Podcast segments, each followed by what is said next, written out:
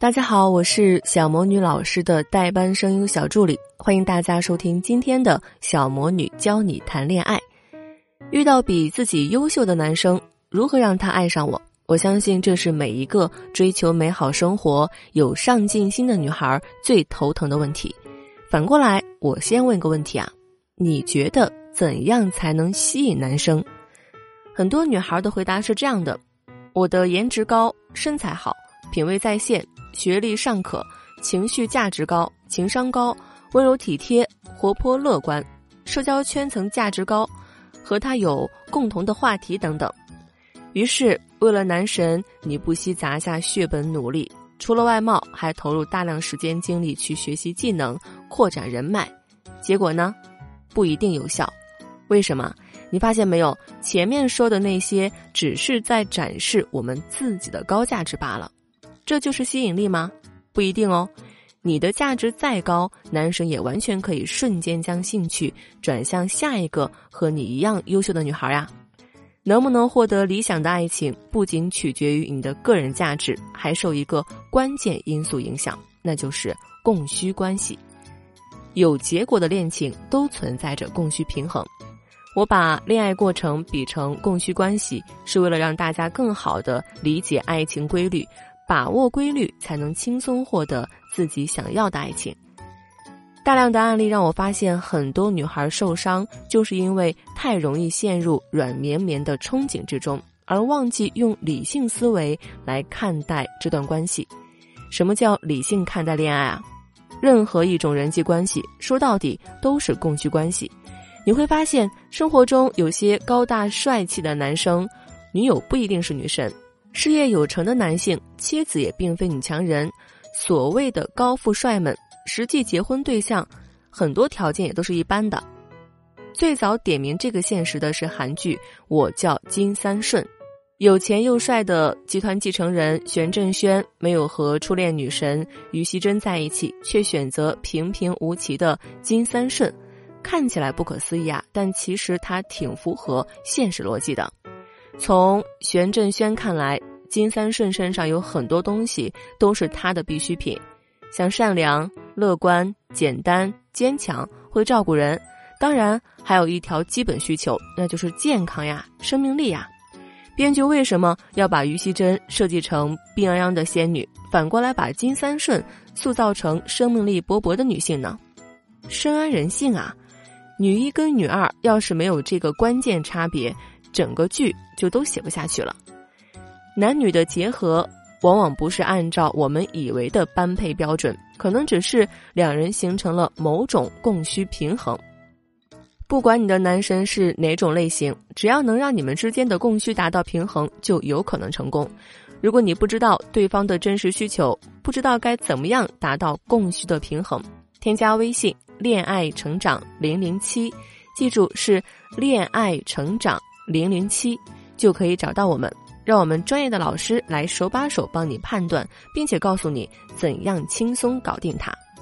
那具体应该怎么做呢？首先要理性分析你们之间的供需关系。经济学定律是这样说的：价格由价值决定，但价格始终围绕着需求浮动。也就是说，一段关系受到两方面影响：一是你的自身价值，二是对方对你的需求是否匹配。任何关系都可以从这两个方面来分析。我们先来说价值：一，价值决定价格，提升自我价值是基本。价值是一个人的基本盘，它包括了外貌、智商、情商、个性、爱好、技能等。老生常谈的话，我们今天就不多说了。比如提高颜值啊，改善体态呀，投入学习、衣品、技能，拓展人际交往圈，这些都是属于个人成长部分，可以单开一篇。这里呢就不泛泛说了。如果你想要知道具体该怎么做，可以添加微信“恋爱成长零零七”，记住哦，是“恋爱成长”小写全拼零零七，具体来为你分析哪里需要取长补短。找准方向，手把手来带你提升。这里只说关键一点啊，虽说价值决定价格，但是价值仍然离不开对方的需求。你可以利用这一点来放大你的个人价值，让你的付出显得更有价值。什么意思啊？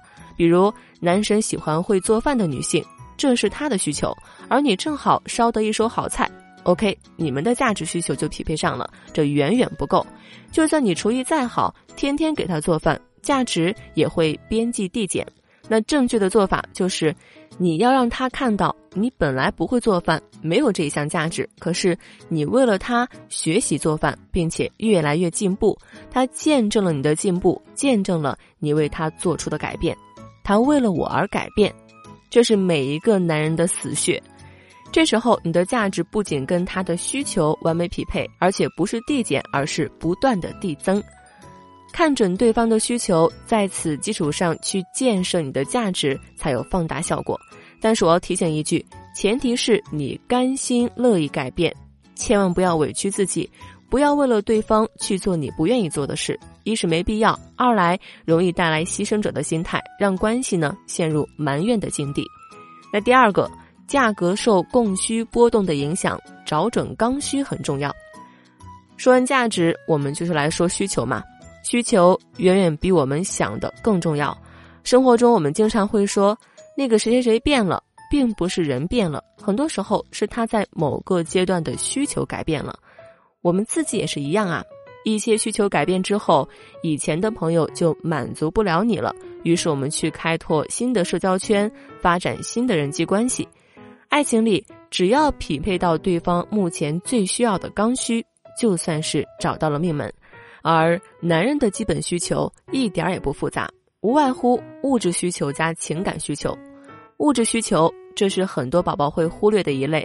我们经常遇到男性出轨、女性伴侣求助的案例啊。一个内部数据可以公布给大家：在中年已婚出轨的案例中，百分之七十男性不会选择离婚，这个比例在高收入男性人群中还要更高。为什么？要承担的物质风险太高啦。不仅是对妻儿的赡养费，还有自己的未来的养老问题。只要家庭提供的安全感仍大于在外面得到的愉悦，那男人就不会轻易离婚。因此，我们经常劝解原配：一旦结婚，家庭就是男人最大的投资。就算他出轨了，他都仍然不想离婚，他会尽最大努力去稳住太太和婚姻，因为离婚对他来说要承受的风险大于离婚的可得。所以，看到男人的底牌，我们就可以稳住心态，一步步争取主动权即可，不要慌，也更不要崩溃。OK，我们说回来，男人的物质需求理解了，那么情感需求是什么呢？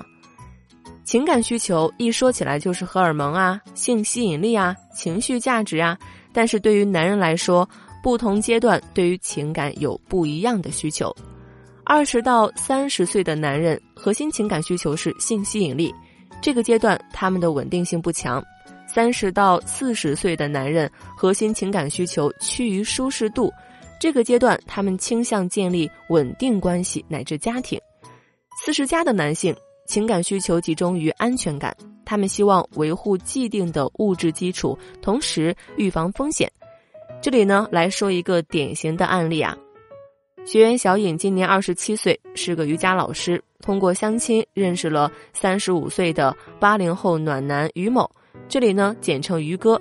于哥曾留美硕士，互联网中层，月薪五十 K 加，北京人。找到我们咨询前，小颖和于哥暧昧三个多月，却没有确定关系。小颖就很纳闷儿，对方明明三十五岁，也喜欢自己，为什么迟迟不表白呢？小颖猜测，于哥早年留学，更喜欢活泼开朗、见过世面的女孩，于是他努力拓展朋友圈，让生活看起来丰富多彩。奇怪的是，于哥反而更冷淡了。后来呢？经过我们的分析，发现于哥有一段藏得很深的创伤性记忆。于哥有两个让他铭记一生的女友，一是初恋 A，大学同学，温柔体贴，会照顾人，烧得一手好菜。毕业呢，做了公务员，对外界的好奇心和探索欲不强。于哥大学毕业出国深造，两人就此分手。那第二个女友 B，天壤之别。从小成绩优异，有主见，爱玩爱闹爱笑，社交圈广，经常独自旅行。两人在美国认识，女孩带于哥见到了更大世界，两人一起世界旅行，一起体验潜水、攀岩、滑翔。两个人相恋多年，于哥求婚，可是，在结婚前一周，女孩悔婚了，给于哥留下了巨大情伤。怎么样？听上去就像是张爱玲笔下的红玫瑰与白玫瑰吧？大多数男人都曾在这两种类型的女孩之间摇摆过，既想要花花世界的自由，又想要温柔良乡的稳定。他们想找的不外乎这两端之间的平衡。而从前面的介绍，我想你已经明白，随着年龄增长，安全感在男人需求所占比例会越来越高。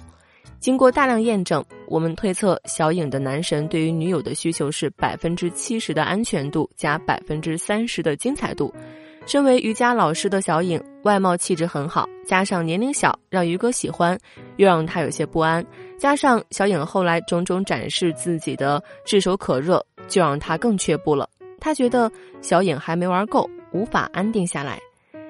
找到根源以后，问题就好解决了。具体老师如何帮助小影从暧昧转为确定关系的，这里呢就不展开来说了。感兴趣的宝宝可以添加小助理微信“恋爱成长零零七”来了解更多的步骤。好了，需求的这一篇讲了不少，总结几点干货：一、放大你的价值，让对方觉得你的最大价值和自己有关。二，找到对方刚需及最迫切需求，那重点要考虑对方年龄阶段。第三个，如果你们处于暧昧，可以适当的拉开距离，让对方看清自身需求，重新发现你的价值。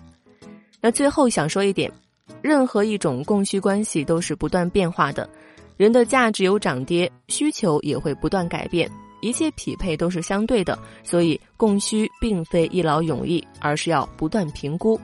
如果你不知道如何找准对方刚需，搞定你喜欢的那个人，那就赶紧添加微信“恋爱成长零零七”，记住是“恋爱成长”小写全拼加数字零零七，找到我们，具体问题具体分析，为你针对性的解决你的困惑。今天节目就先到这儿，我们下期再见啦。